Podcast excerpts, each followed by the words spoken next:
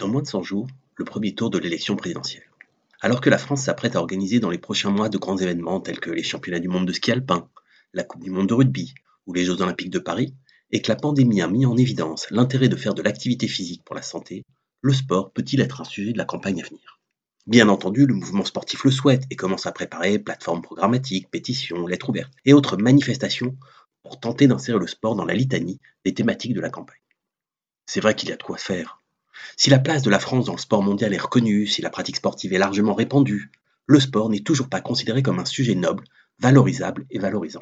Pourtant, le sport est un vecteur majeur de santé, d'éducation, de cohésion, de développement économique, comme du tissu territorial à travers son maillage associatif.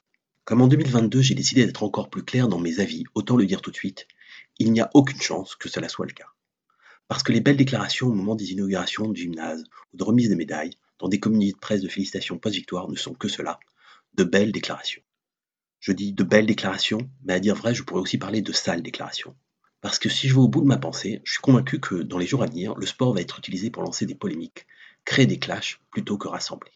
Cela a d'ailleurs déjà commencé avec la récupération par les antivax de la situation de Novak Djokovic.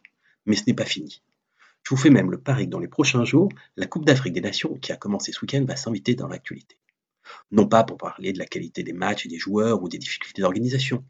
Non, on ne va en parler que lorsque des supporters vont manifester leur joie à Paris, Lyon, à Marseille ou ailleurs, parce que leur équipe nationale se sera qualifiée pour le tour suivant, ou encore mieux, aura remporté le tournoi. Là, vous pouvez être sûr que l'on va entendre parler de sport pendant la campagne présidentielle et pas dans des termes réjouissants et encore moins rassembleurs.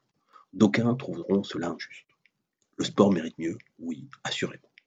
Mais il convient que ceux qui en sont les responsables, les animateurs, les leaders aussi s'interrogent. Pourquoi n'y arrivent-ils pas? Est-ce la faute des autres, des politiques, des médias et de tous les méchants qui n'aiment pas le sport? Le débat écologique s'est imposé dans la présidentielle quand il a été porté par Nicolas Hulot.